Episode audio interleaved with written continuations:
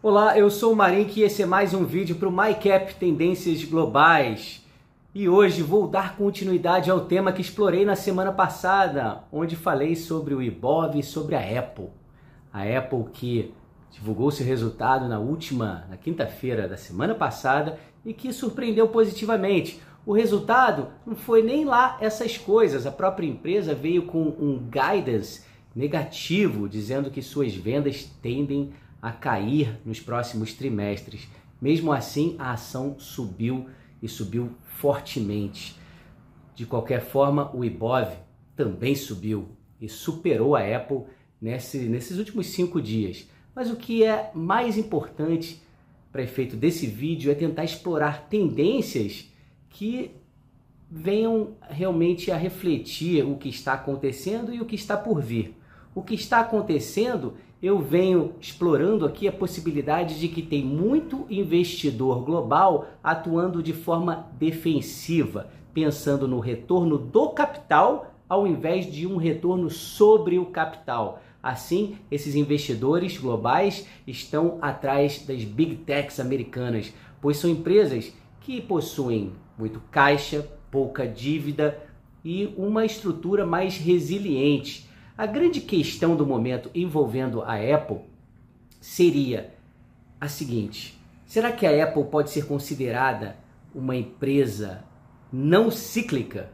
Isto é, mesmo que os Estados Unidos entrem em uma recessão, as vendas da Apple tendem a performar bem, né? não ser, elas não seriam tão afetadas por uma queda no PIB americano. Será que é esse o mundo que a Apple habita nesse momento?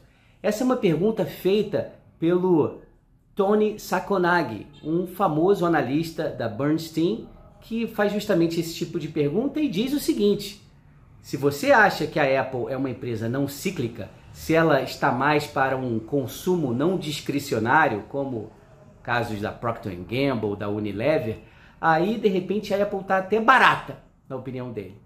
Mas se você considera a Apple uma empresa de tecnologia, uma empresa cíclica, uma que dança conforme a música do cenário econômico, do crescimento do PIB, aí a Apple está cara e cara demais. Na opinião de Tony, a Apple nunca esteve tão cara em relação a seus pares de tecnologia como agora. No último vídeo, aquele da semana passada, eu mencionei aqui que em 2018 a Apple negociava com múltiplo de 13 a 14 vezes. Hoje ela negocia com múltiplo entre 28 e 30 vezes, dependendo da sua projeção de lucro. Então, é, é, isso é muito importante falar sobre a Apple aqui. Por quê? A gente vive em um mercado em que os Estados Unidos é, eles vêm drenando né, a liquidez global. Né? Parece que todo mundo, né, todos os investidores estão indo para essas big techs e empresas grandes do ponto de vista de consumo. Não só né, a Apple, a Microsoft, a Nvidia, a Meta, mas também empresas como a LVMH, Louis Vuitton Moet Hennessy, da França, a Hermès da França, L'Oréal e outras empresas também de tecnologia da Europa. Tem muita gente buscando surfar a abertura, né, a, o, essa reabertura chinesa de uma forma indireta, comprando ações da Louis Vuitton ao invés de investir diretamente em empresas de tecnologia da China. Por quê? Talvez por receio do que ocorreu em 2022 por lá, né? uma, a mão do Estado pesando, fazendo com que diversos setores, inclusive o setor de tecnologia, sofresse bastante. Então, como tendência aqui, fica mais um questionamento do que uma, né, uma diretriz né, é, como normalmente faço nesses vídeos. É mais esse questionamento. Você que é usuário de um iPhone, você acha que a Apple, que deriva boa parte das suas vendas, das vendas de iPhone, você acha que é um item mais alinhado com o consumo não discricionário ou você acha que é um item mais cíclico?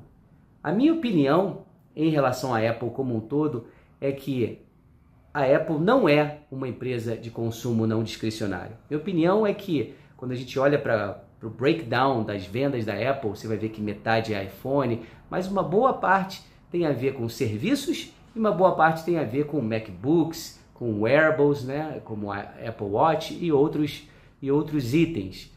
Eu acho que a Apple ela ela dança conforme a música do crescimento global, de uma forma bem diferente da Procter Gamble, Unilever e muitas outras. Por isso, eu acho o valuation da Apple mais né, exagerado e eu acho que está mais alinhado com um caráter defensivo por parte dos investidores. Mas a verdade em relação a isso, só o tempo vai dizer. Mas fico aqui aguardando aí o seu comentário a respeito do que você pensa a respeito da Apple. É isso. Agradeço sua atenção e até o próximo vídeo. Um abraço.